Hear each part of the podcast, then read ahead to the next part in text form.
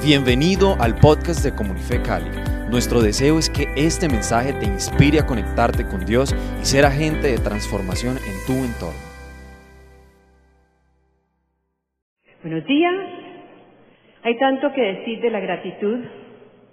Primeramente que esta es la voluntad de Dios y es tan poderosa eh, eh, la dar gracias, es tan poderoso y la gratitud tiene tanto poder que es lo que yo quiero destacar hoy ah, con lo que vamos a hablar. Entonces, lo que hicimos la semana pasada, pues estuvimos primero dando la definición de gratitud, hay varias definiciones.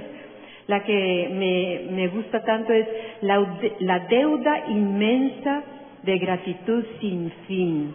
O sea, esta, este dar gracias, reconocer, eh, darle valor a lo que Dios ha hecho en nuestra vida, por supuesto, siempre mirando hacia el Señor. El versículo que dimos de Tesalonicenses 5:17, haz de tu vida una oración. Ahí, ahí está puesta, haz de tu vida una oración y en medio de todo estén siempre dando gracias, siempre dando gracias. Vamos a seguir, yo estos los voy a leer rápidamente porque ese es el plan perfecto de Dios para ustedes en Cristo Jesús. ¿Cuál es el plan perfecto? Siempre dar gracias, siempre. Bueno, uno dice esto, ¿cierto? Pero a veces, eh, pues no, no siempre es tan fácil en las situaciones negativas, digamos, que tenemos o difíciles que tenemos en la vida. Entonces la gratitud dijimos que primeramente es hacia Dios, porque Él nos ama, porque Él es bueno, porque Él nos ha dado la vida y pues ahora esta vida nueva en Él. Eh, porque Él se merece nuestra gratitud y en Él hay gloria y majestad que lo honramos. Cuando tú y yo le damos gracias a Él, siempre lo estamos honrando, lo estamos exaltando. Y honramos a Dios también, no solo dándole gracias con nuestra boca, eh, sino la actitud de gracias también con nuestros diezmos, nuestras primicias, con, con cosas también que damos en su nombre, estamos dándole eh, gracias a Él. Y honramos dando siempre gracias por su amor, por la bendición que nos, que nos ha dado a través de su amor. El segundo punto era que para dar gracias, pues que tenemos que tener la actitud de corazón. Porque yo hacía la pregunta, ¿es siempre fácil decir gracias? Por lo menos para mí en mi vida ha habido circunstancias en que no es fácil dar las gracias. Y voy a, voy a leer aquí una porción, no la leímos la semana pasada, pero es tan diciente en que Pablo está, eh, Pablo está justificando la, la creación de, del, del Señor y está hablando de la condición de corazón del hombre. Y lo que determina la vida de uno es la actitud del corazón. No es Dios, no es echarle la culpa a Dios, no es decir que el diablo, es la actitud del corazón. Y, la palabra de Dios dice que el hombre no tiene justificación porque Dios es tan justo que Él nos ha dado todo para creer en Él. Entonces, tomando de, la porción de Romanos, eh, le resumo que esto es lo que él está diciendo.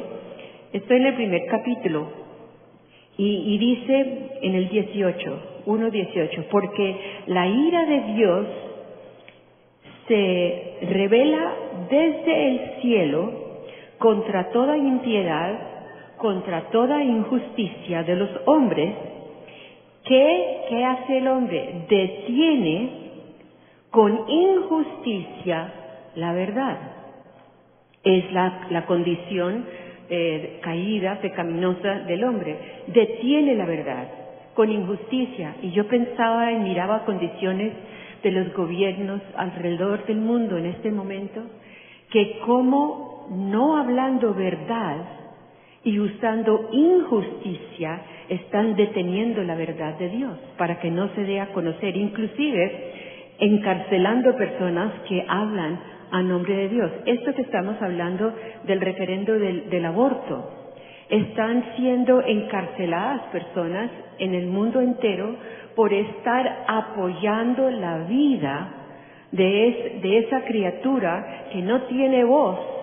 Y por hacer eso, que es, es parte del plan y el diseño de Dios, los están encarcelando, los están castigando, pero esa es la verdad de Dios. Entonces dice en el 19, porque lo que de Dios se conoce, esta es la parte en que vemos la, la fidelidad y justicia de Dios con el hombre, porque lo que de Dios se conoce les es manifiesto. Oigan, ya está manifestado, ya Dios lo manifestó, lo que se conoce de Dios. Entonces uno dice, ¿por qué tantos no conocemos a este Dios como lo conocemos nosotros? Y dice, es manifiesto, pues Dios se lo manifestó, porque las cosas invisibles de Él, su eterno poder y su deidad ya se hacen claramente visibles. Eh, hay un feedback, por favor. Desde la creación del mundo siendo entendidas por medio de las cosas hechas, de modo que no tienen excusa. Todo aquel que es invisible de Dios, su deidad, su poder, su bondad, su justicia, su fidelidad, su gloria, etcétera, etcétera, todo está manifestado a través de la creación. Y dice el Señor, por consiguiente, el hombre no tiene justificación de no creer en Dios. Pero miren lo que dice en el siguiente versículo, en el 21. Ahora miren lo que sucede. Pues habiendo conocido a Dios, hubo dos condiciones del corazón que no hicieron, que el hombre no hizo. No que no le glorificaron. ¿Y cuál fue la otra? Y no le dieron gracias. Dos cosas. Porque tú para glorificar a Dios, ¿cuál es la actitud de tu corazón? ¿Qué, ¿Qué, debemos tener en nuestro corazón para poder glorificar a Dios? Primero reconocerlo, ¿cierto? Y al uno reconocer a Dios, no puede sino dar gracias. Pero si yo no lo reconozco, ¿cuál es la actitud de mi corazón? ¿Qué falta en mí para reconocer que Dios es el supremo ser que me ha creado y me ha dado vida? Humildad. Entonces, si yo no puedo darle gracias a Dios, es porque no lo reconozco. Y si no lo puedo reconocer, es porque tengo orgullo, soberbia en mi corazón. Soy yo, no es un Dios, no es un ser supremo. Y dice pues habiendo conocido a Dios, no le glorificaron ni le dieron, ni le dieron gracias, sino que se envanecieron en donde, no en su corazón, en sus pensamientos. Y ahí empieza todo el problema. Y su necio corazón fue entenebrecido. Qué tremendo, por no dar gracias. O sea, miren el poder que tiene Dar gracias, no solo dar palabras, es que yo no puedo agradecerle a alguien si yo no tengo la actitud en mi corazón de, reconocer que me hizo un favor y que yo le debo dar gracias, cuanto más, no a Dios que me dio la vida. Miren el poder que tiene, eh, tiene no dar gracias. Entonces, por estas dos condiciones que no lo reconocieron, o sea, no le glorificaron como a Dios y no le dieron gracias, uno va leyendo el resto de este capítulo 1 de Romanos, y ustedes lo pueden leer en la casa, y van a ver la degradación de la humanidad hasta llegar al punto en que tristemente ya no solo se ve leyéndolo en, en la Biblia como una degradación de vida, de género, de costumbres, etcétera, eh, de, de violencia, sino que ya nosotros lo estamos viendo, están tratando globalmente de instituir una cultura diferente a la que reconoce a Dios y la que le da gracias a Dios. ¿Para, ¿Para, qué? Para que el corazón del hombre esté tan entenebrecido que ni siquiera ve el, el nivel de degradación que le ha permitido a su vida, a su género, a su familia, a la sociedad entera. ¿Y por qué? Dos cosas. No reconocieron a Dios y no le dieron gracias. Tremendo el poder de la gratitud del corazón. Entonces, esa fue la segunda parte que nosotros hablamos acerca de esa actitud y por eso la importancia que tú y yo desarrollemos en nuestra familia, aquí, nuestra familia de la fe, por supuesto, pero también en nuestra familia eh, físicamente hablando, tenemos que desarrollar esa cultura de dar gracias, de tener eh, gratitud. El, el, otro punto dentro de esto era no solo desarrollar una actitud, sino mantenerla, que en todo estemos muy conscientes de mantener esa actitud. Porque Dios dice que la vida que le agrada a Él, y eso está en Salmo 50, 23, es que es una vida vivida en la gratitud de la gracia. ¿Quién nos da la gracia? Él. ¿Qué es la gracia? Es un favor que no me merezco, sino porque me ama, Él me da la gracia de poder recibir, de poder hacer, de poder ser. Esa es la gracia. Entonces dice, la vida que me agrada es una vida vivida en la gratitud de la, de la gracia, eligiendo siempre. Es tu elección, es mi elección. La responsabilidad es mía porque ya leímos en Romanos, Dios nos dio todo ya lo tenemos. Ahora me corresponde a mí conocerlo a Él, ser agradecida y elegir siempre de acuerdo a la voluntad de Él, eligiendo siempre caminar conmigo, dice el Señor, en lo que es justo, en lo que es verdadero. Este es el sacrificio que deseo de ti. Si haces esto, más de mi salvación se revelará para ti. Qué linda esta promesa bueno, entonces seguimos hablando de esa actitud y el, siguiente punto fue de, el siguiente punto fue, perdón, volteo aquí, el de expresarlo con palabras, esa gratitud. No solo tenerlo en el corazón, te dan algo, te bendicen, te dicen algo y no, tú no das las gracias. No, hay que expresar las gracias siempre, hay que dar acción de gracias, hay que agradecer y decirlo y mencionarlo con tu boca.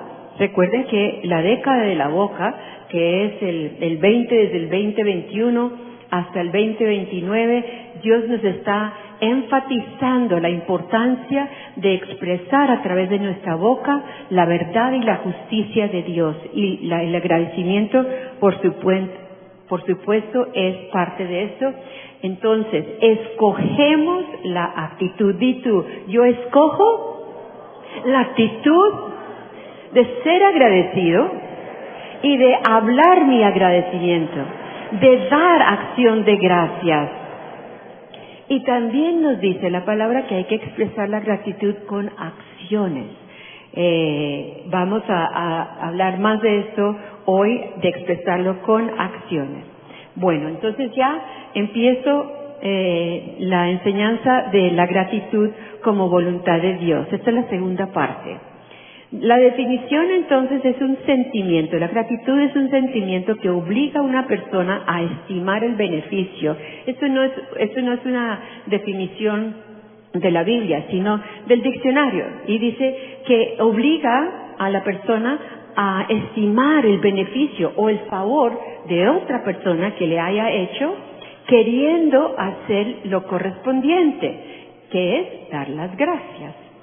Y entonces, eh, en el Antiguo Testamento, desde que Dios comenzó a levantar a estos esclavos que salió de Egipto y convertirlos en su pueblo, darles la identidad de ser eh, ese hijo, esa familia de Dios, y él ser su padre, desde ese inicio él inculca en el pueblo de Israel el concepto y la actitud del corazón de la gratitud.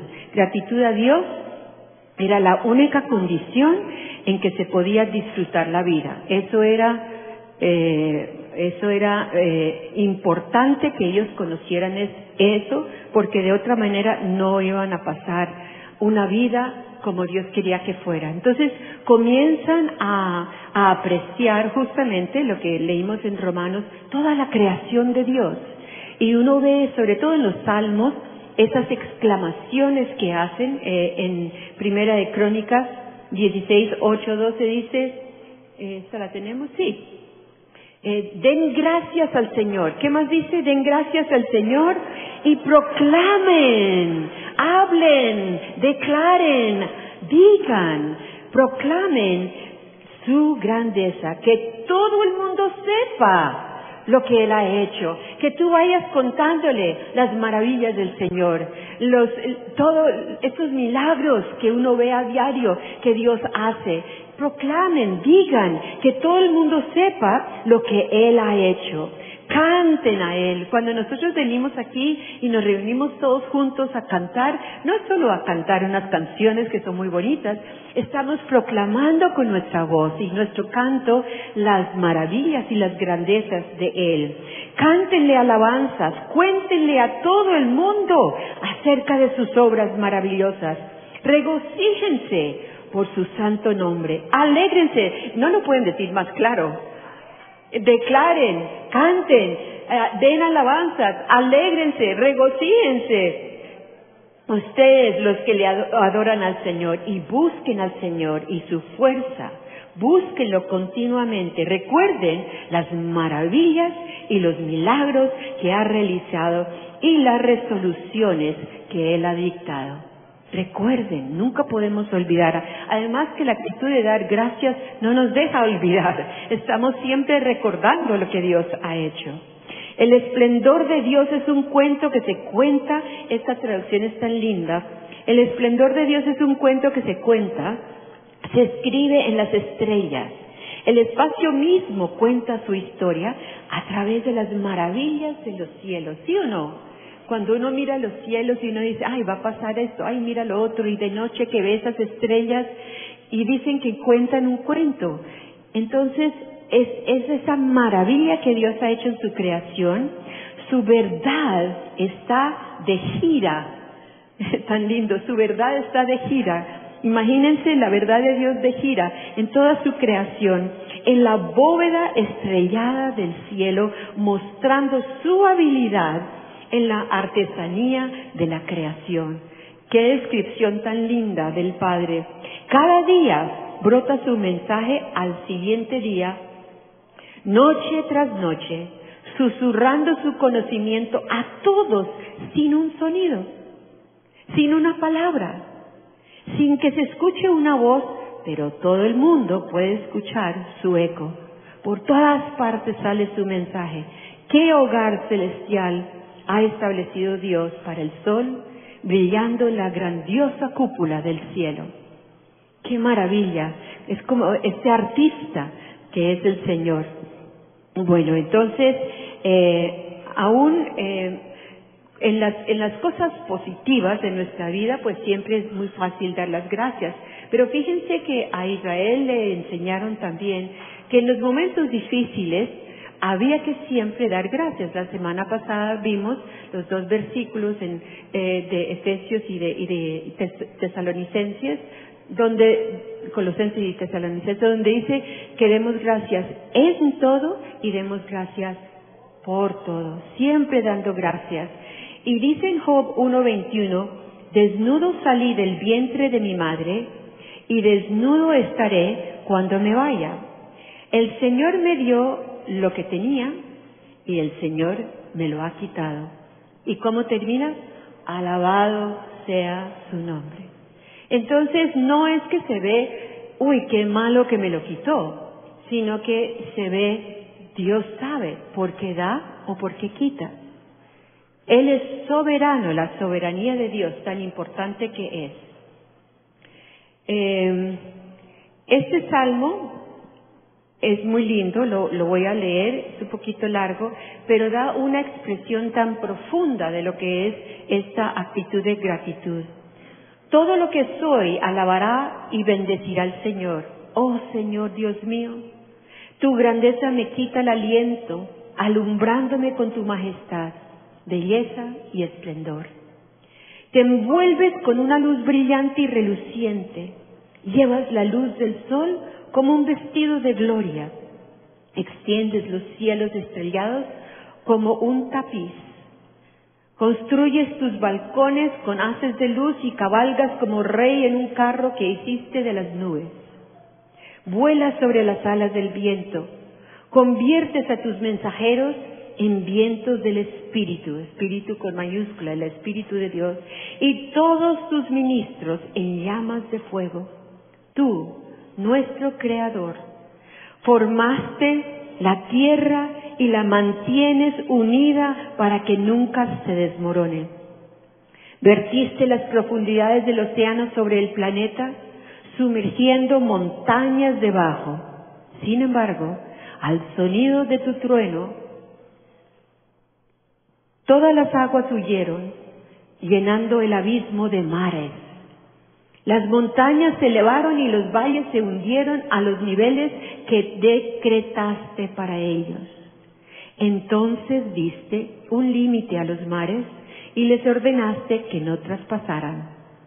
Enviaste manantiales que caían en cascada a través de los valles, fluyendo libremente entre las montañas y las colinas. Tú das de beber a todo ser viviente. Los hombres y las bestias tienen su sed saciada gracias a ti. Los pájaros construyen nidos cerca de los arroyos tranquilos, cantando sus canciones alegres desde las ramas de las, perdón, desde las ramas de arriba. Por tu bondad envías la lluvia a regar las montañas desde los aposentos altos de tu palacio. Tu bondad produce frutos para que todos los disfruten.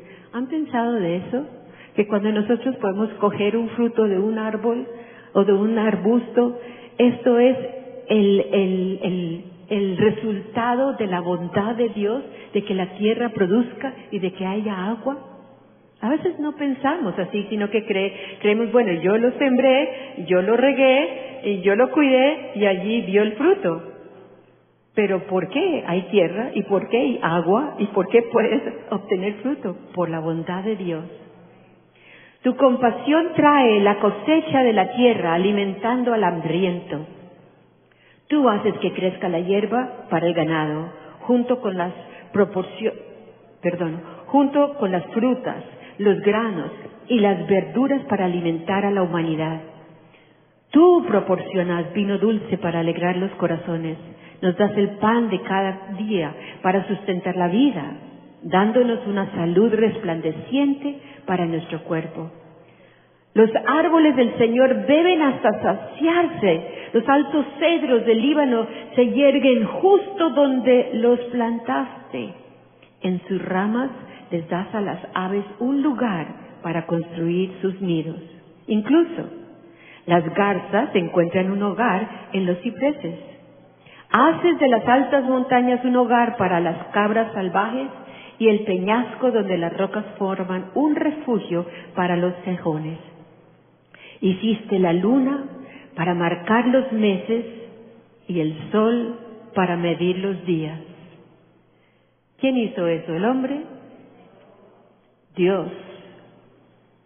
El hombre los puede leer, los días y los meses, pero no puede crear el sol y la luna. Apagas la luz y se hace de noche y todas las bestias del bosque salen a, merodear. Los poderosos leones rugen pidiendo su cena, pero eres tú, Dios, quien los alimentas a todos. Al amanecer regresan sigilosamente a sus guaridas para agazaparse en las sombras. Entonces el hombre sale a su trabajo y fatiga trabajando desde el amanecer hasta el anochecer. Oh Señor, qué asombrosa variedad de todo lo que has creado. Salvaje y maravilloso es este mundo que has hecho mientras la sabiduría estaba allí a tu lado. Hmm. Este mundo está lleno de tantas criaturas, pero cada una te pertenece a ti. Qué lindo. Sí, gloria a Dios. Esto se merece un aplauso de alabanza para ti, Señor. Maravilloso eres. Por eso la gratitud era una parte vital de las creencias de la religión de Israel y así tiene que ser la parte vital de, nuestra vida, de la misma manera. Eh, Romanos 14:6 dice, porque la persona que observa un día, ahí está, leámoslo juntos, porque la persona que observa un día como especialmente sagrado, lo hace para honrar al Señor. Y lo mismo es cierto respecto a lo que come una persona. El que come de todo, come para honrar al Señor porque da gracias a Dios. Y el que tiene una dieta especial lo hace para honrar al Señor y también da gracias a Dios. Curioso esta, eh, este versículo, ¿no? Ahora, esto no quiere decir que come de todo como una comelona y no le importa y, ¿no? Y después tiene situaciones del corazón o etcétera.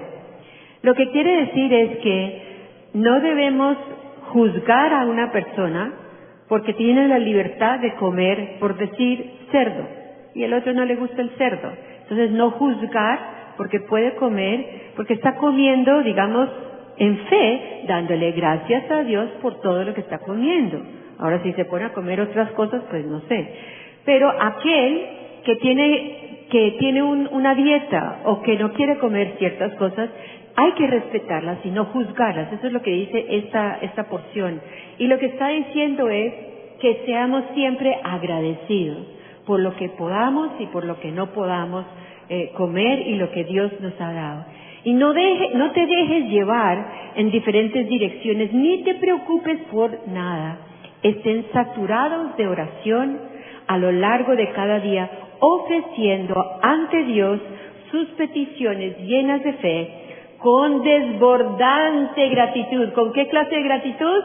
Desbordante. Si yo llenara toda esta, este vaso de agua hasta, hasta llenarlo y seguirlo llenando, se desbordaría el agua y caería hasta el piso. Entonces eso es lo que está diciendo, desbordante gratitud. Desbordante. Así también lo dice Lucas.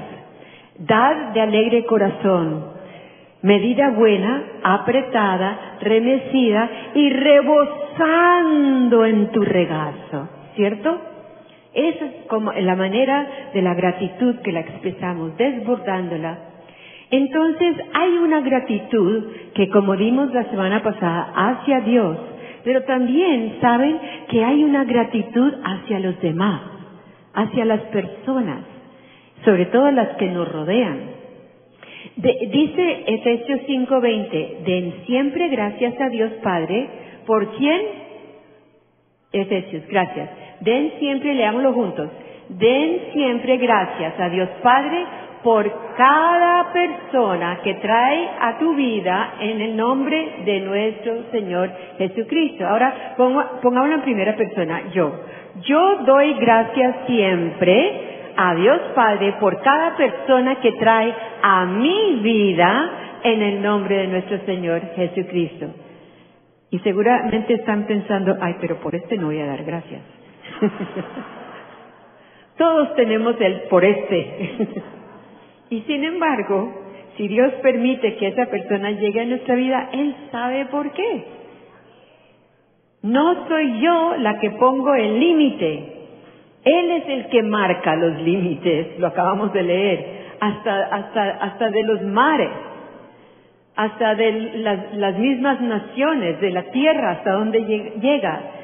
Pero yo no marco los límites, sino que yo doy gracias a Dios por cada persona. Y más vale buscar, como decíamos la semana pasada, cuál es la oportunidad que tengo para dar gracias por esta persona, porque no la veo, no la percibo. Entonces, muéstrame Señor, pero siempre esa actitud de gratitud. ¿Listos? Eh, gratitud por los demás. Las palabras de bendición son tan importantes. Cuando tú bendices a otra persona, cuando haces el ejercicio de crear esa cultura en tu vida, gracias Señor, eh, voy a un almacén, me hacen una transacción, compro algo, y sí, yo le doy las gracias por lo que me da, pero no te olvides de bendecirlo. Que se lo merezca o no, yo qué voy a saber.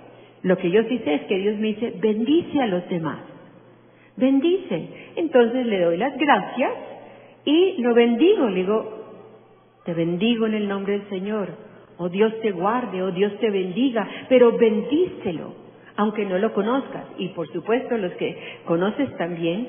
Y eso también es una manera de agradecer las bendiciones que el otro haya hecho. Quizás un cajero no lo conozcas, pero te hizo el servicio de recibir tu dinero, de darte y empacarte un producto y tú le das las gracias, pero también bendícelo ¿Saben cuántas personas necesitan oír una palabra de bendición, una, una declaración positiva sobre su vida, o que diga, te bendigo?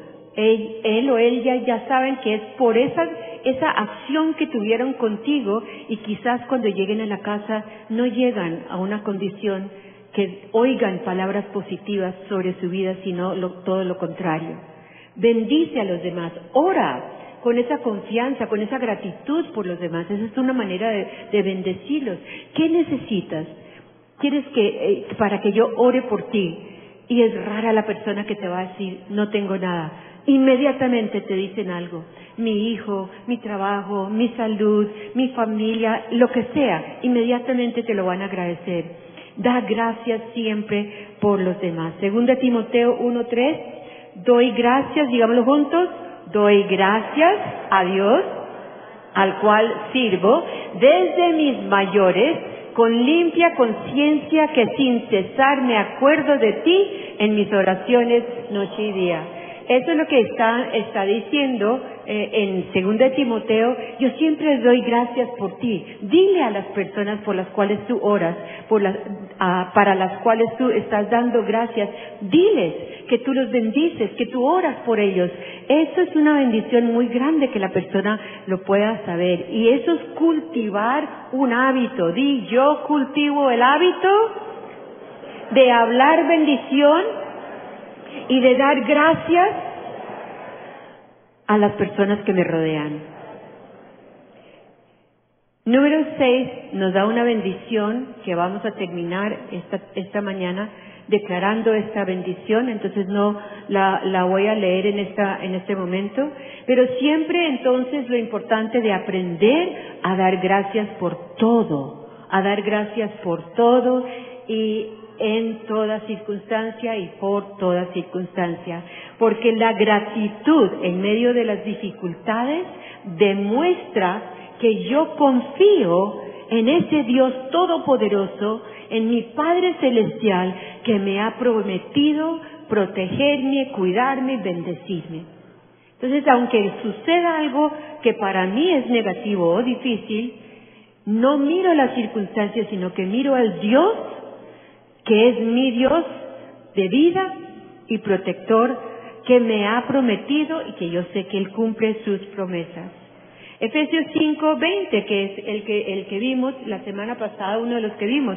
Den siempre gracias por todo. Vamos a decirlo en primera persona, yo siempre daré gracias por todo al Dios y Padre en nombre del Señor nuestro Jesús, el Cristo siempre daré. Em, el camino más seguro es, eh, una, algo que escribió un hombre, William Law. William Law era un sacerdote de la iglesia en Inglaterra, pues hace muchos años. Y entonces él perdió su puesto en una muy prestigiosa universidad de allá de Cambridge, cuando su conciencia no le permitió prestarse a un juramento de lealtad al primer monarca de Hanover, el rey, porque lo estaban, eh, lo estaban obligando a jurarle su primera eh, eh, entrega o digamos reconocimiento de lealtad a ese rey y no a Dios. Él se rehusó y por eso lo sacaron de su puesto. Entonces él dice, si alguien te hubiera hablado del camino más corto y seguro para obtener la felicidad y la perfección, tienen que haberte dicho que como hábito en tu vida tienes que darle gracias y alabar a Dios por todo lo que suceda. Porque lo que es seguro es que cualquier situación que pareciera ser una calamidad, si le das gracias y alabas a Dios por ello, lo conviertes en una bendición.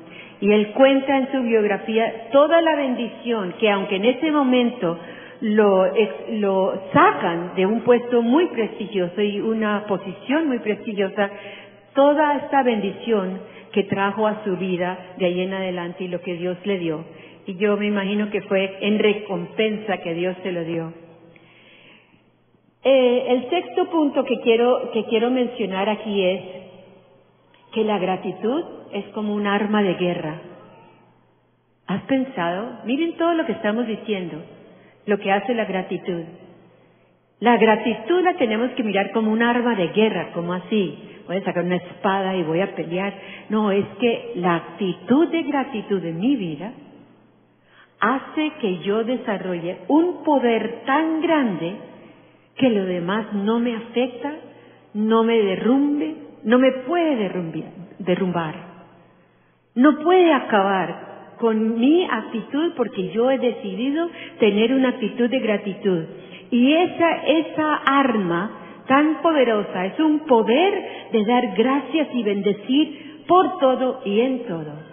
Es un arma tan poderosa que me da el poder de poder, de mantener mi corazón humilde, entendiendo que ahí es donde está mi poder.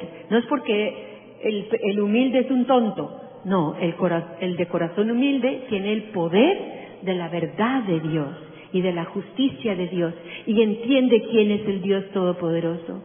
La gratitud me da el poder en la alabanza y la adoración. Cuando tengo un corazón agradecido, yo puedo alabar, yo puedo adorar, yo puedo reconocer todos los atributos grandiosos de Dios. Ese es mi poder. La gratitud en la alabanza y el poder de una entrega total. Hay poder en esa actitud de ser agradecido y de bendecir a, los, a Dios, a los demás y por supuesto mi vida. A veces nuestra propia luz se apaga y es reavivida por una chispa de otra persona. Y cada uno de nosotros tiene motivos muy profundos de gratitud con esas personas que nos han ayudado, que han traído esperanza, bendición, como una luz me han vuelto a encender esa llama en mi propia vida. Y eso lo dice un hombre, Albert Schweitzer, creo que se pronuncia. era un alemán, un erudito, muy conocido. Y decía, él, él era médico, y él decía que cuando una persona habla bien a otro, sea bendiciendo, sea dándole gracias, sea de la manera que sea, aún físicamente, además de almáticamente, anímicamente, eso trae como una vida, un soplo de vida para, eh, para tener esperanza o para sentirse bien y, y saber que hay un Dios y eso es tan importante, y él pues era un hombre cristiano, entonces él enseñaba qué tan importante esto médicamente en las vidas de las personas es que seamos así. Una imagen que quiero mostrar, que está ya puesta, que se llama las personas agradecidas. Eh, no alcanzo a leer lo que dice. Ustedes alcanzan a ver si me volteó aquí. Ah, no, aquí sí se ve perfecto. Entonces, vamos a ver qué tan importante es ser una persona agradecida. Miren que hay una cantidad de, de flechas y se está basando en 2 Corintios 2.14. Vamos arriba, al mano izquierda. Dice que las personas agradecidas, ¿qué les pasa?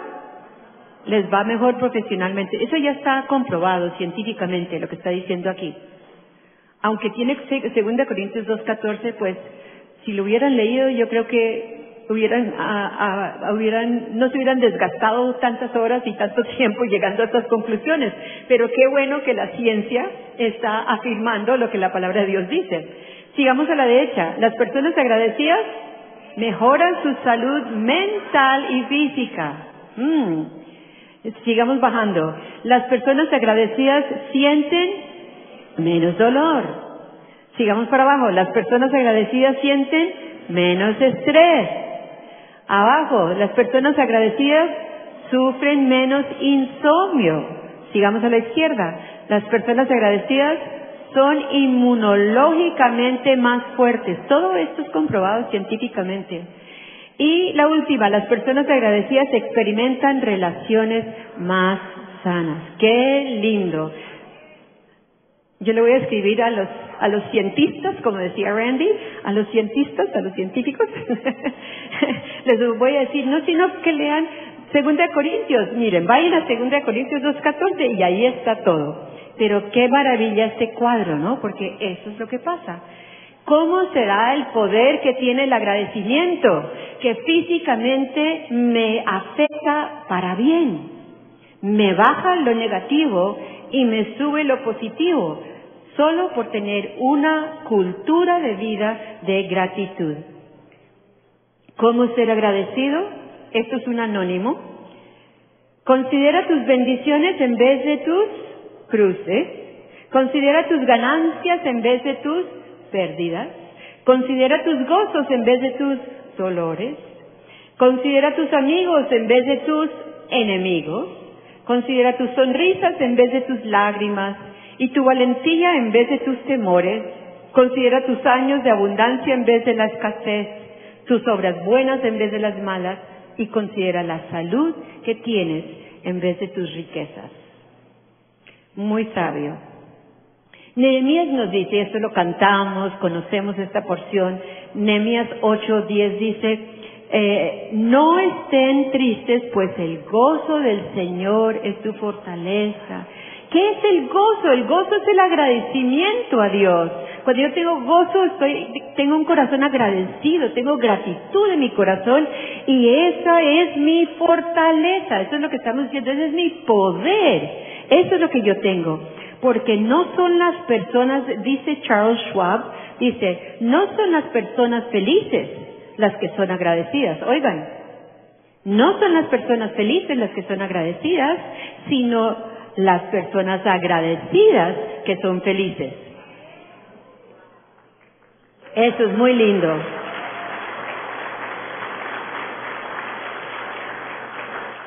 Volvamos a leerlo juntos todos. No son las personas felices las que son agradecidas, son las personas agradecidas las que somos felices. Dilo en primera persona, las que somos felices. Gracias Señor. Qué poder que tiene la gratitud. ¿Ven cómo es un arma de guerra? Me defiende de todo, de todo. Y eh, me mandaron en estos días esta imagen muy linda que es un corazón. Y lo alcanzan a ver que dice la gratitud es la memoria del corazón. Pensemos un momento qué quiere decir esto. ¿Cómo que la memoria del corazón?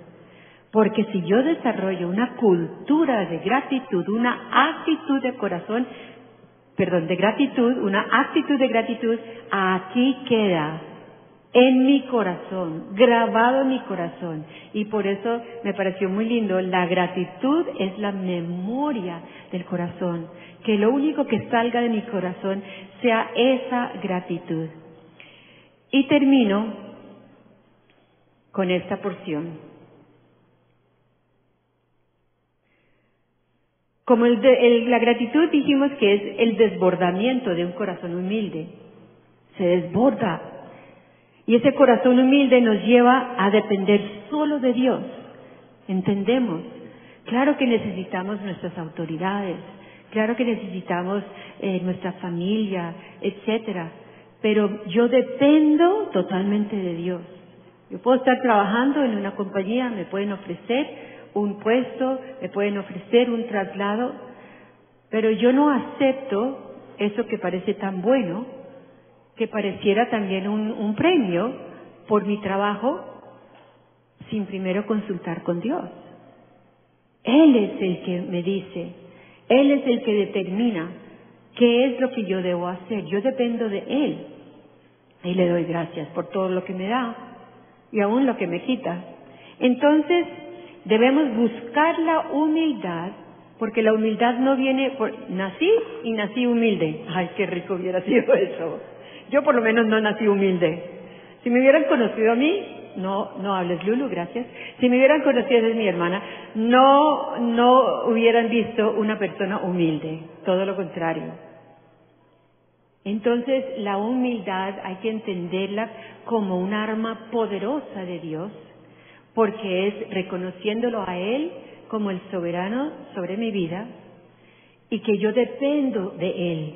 Qué privilegio depender del Creador, del que me ama, de ese Dios bondadoso. Y en tiempos de tribulación o tiempos de, tener muy grandes revelaciones, hay una, una parte muy linda que escribe Pablo en 2 Corintios y dice, parecía que teníamos una sentencia de muerte escrita en nuestros corazones y todavía la sentíamos hasta el día de hoy. Él está escribiendo. Nos ha enseñado, o sea, toda esta tribulación y conclusión de Él, nos ha enseñado en perder toda fe en nosotros mismos y poner toda nuestra confianza en el Dios que resucita a los muertos. O sea, cuando tú te sientas que ya es el final, ya no puedes más, como si ya tú no existieras, ya estuvieras muerto, es la enseñanza de Dios de decirte, es que tú no puedes solo. Me necesitas y yo te amo y por eso te he creado, para que yo pueda estar contigo y yo pueda estar a tu lado y Él te resucita de esa condición. También Pablo dice en la porción tan conocida de, que, que hablan del aguijón en la carne, ¿no? Y preguntan, bueno, ¿y ese aguijón qué fue? No, es que no importa qué fue el aguijón, lo que importa es la lección, como dice. Tres veces le supliqué al Señor que me librara de esto. Pero él me respondió, Dios nunca le responde a uno como uno quiere que le responda, uno quiere que le responda blanco o negro, pero él no le dijo, ay sí, te lo voy a quitar. ¿Qué le dijo? Mi gracia siempre es más que suficiente para ti. O sea, tú ya sabes el remedio, tú ya tienes el remedio, ya te lo di, mi gracia es suficiente para ti. Y mi poder encuentra su plena expresión a través de tu debilidad. Hmm, ¿Qué tal esto?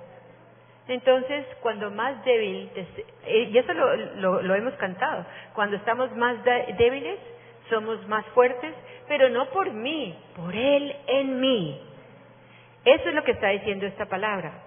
Mi gracia siempre es más que suficiente para ti y mi poder encuentra su plena expresión. O sea, todos lo están viendo a él. Debe estar tirado ahí en una cama o quién sabe cómo está, sufriendo. todos sus compañeros y los demás lo ven, pero cuando ven la gracia de Dios sobre él y que él no se está quejando, sino que está viendo que Dios es suficiente en su gracia para levantarlo a él, dice aquí que todos los demás ven esa plena expresión a través de tu debilidad. Es un testimonio. Esas son las contradicciones de Dios para uno, ¿no? La manera de uno humanamente pensar. Pero para Dios, Él dice, así que celebraré, dice Pablo, así que celebraré mis debilidades. ¿Cuántos de aquí hemos celebrado nuestras debilidades? sí, tengo un cuaderno lleno de todo lo que he escrito en mis debilidades. Pero mira, cuando más débil eres, más fuerte eres, porque la gracia de Cristo está en ti. Celebraré mis debilidades porque cuando soy débil siento más profundamente el gran qué? Poder de Cristo que vive en mí. Gloria a ti, Señor. Gloria, gloria, gloria a ti. Que podamos entender, Señor, esta cultura de gratitud. Y Andrew Murray un gran escritor cristiano, dice, la humildad no es algo que vendrá por sí mismo, ni lo puedes ir a comprar. Ah, bueno, yo necesito un poquito más de humildad, un 50% más, por favor, uy, está caro, pero no importa, yo lo necesito. No. La humildad no es algo que vendrá por sí misma, sino que debe ser el objeto especial del deseo, la oración y la fe. Es un proceso de desarrollarlo en nuestras vidas, de crear esa cultura, de saber que necesito una humildad y si no, Dios nos va a mandar esos aguijones en la carne. Así que mejor que lo hagamos en obediencia, mejor. Conclusión. El resultado lógico de un corazón enfocado en las bendiciones de Dios es qué? La gratitud. Eso es lógico. Ese es, ese es el fruto. Eso es lo que producimos. Entonces, ni siquiera tengo que trabajar tan fuerte porque si yo me enfoco en Él y dejo que Él sea mi soberanía, que de verdad sea mi Señor, si lo obedezco, estoy en oración, pues el fruto normal, natural que voy a producir es un corazón de gratitud. Cuando con humildad tú reconoces todo lo bueno que Dios trae a tu vida, ¿qué es lo primero que empiezas a hacer? Gracias, gracias Señor, gracias. Y de esa gratitud que brota de tu corazón, que sale de tu boca, solo puede salir adoración. Eso es natural, es un proceso natural. Una adoración genuina que está reverenciando a Dios, el dador de todo lo bueno que hay en nuestra vida.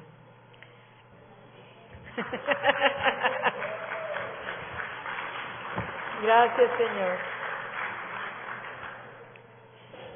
Conclusión. Dar gracias más bendecir a Dios y bendecir a los demás, más un corazón humilde, más la adoración, o sea, todo que sale de, esa gratitud, me lleva a una entrega total, a una rendición total. Entonces, esto es lo que quiero leer para terminar con esta porción tan linda. Lucas 7, 37 al 50. Jesús está en un lugar donde va a hacer una visita. Y recuerden que Jesús era judío y tenía un estatus de reconocimiento dentro de, por parte de, su familia, entre los judíos. Sin embargo, él se estaba pasando, digamos, los límites que, los, que la misma religión judía había trazado de con quién se podía hablar y con quién no, y con quién se podían entender y con quiénes no. Y él está aquí, dice, en el barrio había una mujer inmoral de las calles, conocida por todos como prostituta. Cuando ella escuchó que Jesús estaba en la casa de Simeón, tomó un frasco exquisito hecho de alabastro, lo llenó con un perfume más caro, el más caro. Entró directamente a la casa del líder religioso judío, hace recalca que era de digamos de los de los judíos de la de los religiosos y llorando cubrió perdón, y frente a todos los invitados se arrodilló en pies, a los pies de Jesús. Rota y llorando, cubrió, quebrantada y llorando, cubrió sus pies, los de Jesús, con las lágrimas que caían de su rostro. Ella seguía llorando y secándole los pies con su larga cabellera. Una y otra vez besó los pies de Jesús. Luego, como acto de qué? adoración, abrió su redoma y ungió sus pies con su costoso perfume. Cuando Simeón vio lo que estaba pasando, pensó, no lo habló, pero sí lo pensó, y es suficiente pensar para juzgar. Este hombre no puede ser un verdadero profeta. Si él fuera realmente un profeta, sabría qué clase de mujer pecadora lo está tocando. Y Jesús le dice que no necesita que la gente hable para saber qué está pensando. Simeón, tengo una palabra para ti. Adelante, profesor. Quiero escucharlo, respondió. Es una historia sobre dos hombres que estaban profundamente endeudados. Uno le debía al banco 100 mil dólares y el otro solo 10 mil dólares. Cuando era obvio que ninguno de ellos podía pagar sus deudas, el amable banquero canceló amablemente las deudas y les perdonó lo que debían. Dime, Simeón, ¿cuál de los dos deudores estaría más agradecido? ¿Agradecido? ¿Cuál mayor, cuál mayor deuda perdonada? No, perdón. ¿Cuál querrá más el, al banquero? Simeón respondió, mm, supongo que sería el que tenga la mayor deuda perdonada. Tienes razón. Estuvo de acuerdo Jesús. Luego le habló a Simeón acerca de la mujer que todavía lloraba a sus pies. ¿Ves a esta mujer arrodillada aquí? Ella está haciendo por mí lo que tú no te molestaste en hacer cuando entré en tu casa como tu huésped. No pensaste en ofrecerme agua para lavarme el polvo en los pies. Sin embargo, ella entró en tu casa y me lavó los pies con sus muchas lágrimas y luego me secó los pies con su cabello. Ni siquiera me recibiste en tu casa con el acostumbrado beso de saludo pero desde que entré no ha dejado de besarme los pies. No te tomaste el tiempo de ungir mi cabeza con aceite fragante, pero ella ungió mi cabeza y mis pies con el perfume más fino. Ella ha sido perdonada de todos sus muchos pecados. Es por eso que ella me ha mostrado un amor tan extravagante.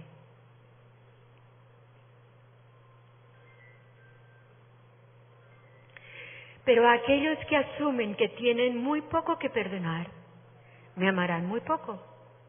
Entonces Jesús le dijo a la mujer que estaba a sus pies, todos tus pecados te son perdonados. Todos los invitados a la cena dijeron entre sí, no hablaron, pensaron, ¿quién es el que puede incluso perdonar los pecados? Entonces Jesús le dice a la mujer, tu fe en mí te ha dado vida. Ahora pues puedes irte y andar por los caminos de la paz. Como un acto de adoración, ella mostró su amor extravagante. Y esto es una rendición total, eso es una entrega total. Y eso es lo que Dios quiere de nosotros, una entrega total de nuestra vida a Él una entrega total de si me parece, si no me parece de mi voluntad, una entrega total de mis actitudes, una entrega total de, de mi corazón. Cuando en el, en el libro del Cantar de Cantares la Sulamita eh, conoce a su amado, en la primera parte en que ella hace referencia, ella dice, Él es mi amado. O sea, ella es la importante y Él es su amado. La segunda vez que ella se refiere a Él dice, Él es mi amado y yo soy de Él. Y yo soy de mi amado. Entonces ya ella entra en la ecuación, ya está recibiendo la revelación. Y la tercera vez ella dice, mi amado es mío y yo soy suya. Una rendición total. Pero la última parte, que ella está subiendo del desierto, que a veces los desiertos o los aguijones de la carne nos parecen cosas negativas, ella está subiendo del desierto. Y todas las amigas que están en, en, este libro ven a una mujer recostada sobre el hombro del amado y no la reconocen. ¿Por qué? Porque ella ha tenido una rendición total en su amado. Y ya no saben qué es ella, solo ven a su amado. Eso es lo que Él quiere de nosotros, una rendición total. Gracias, Padre. Gracias, Señor. Gracias por enseñarnos con tanto amor, con tanta gratitud que necesitamos para entregarte. Y vamos a cerrar con estas canciones de una rendición total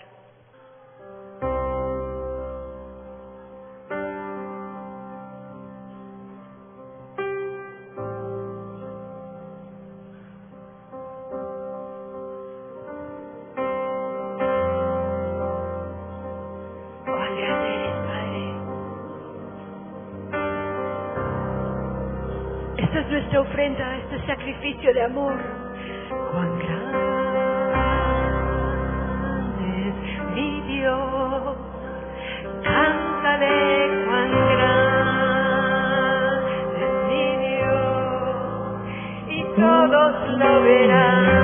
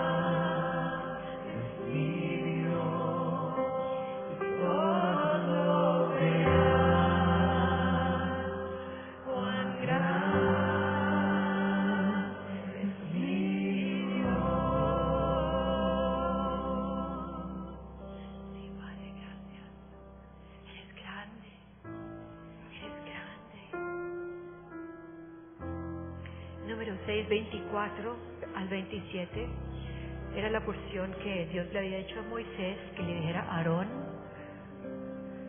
que era el sacerdote, para bendecir al pueblo. Por eso esta porción es tan linda, es una bendición. Y dice el Señor le dijo a Moisés, diles a Aarón y a sus hijos que así deben impartir.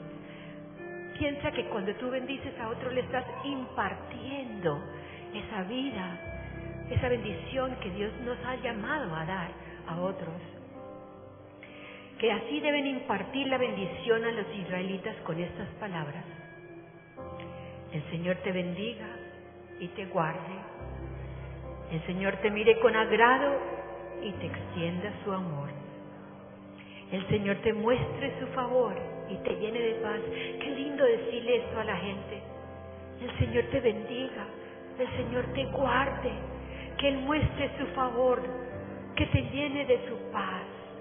Y así invocarán mi nombre sobre los hijos de Israel para que yo los bendiga y lo haga realidad.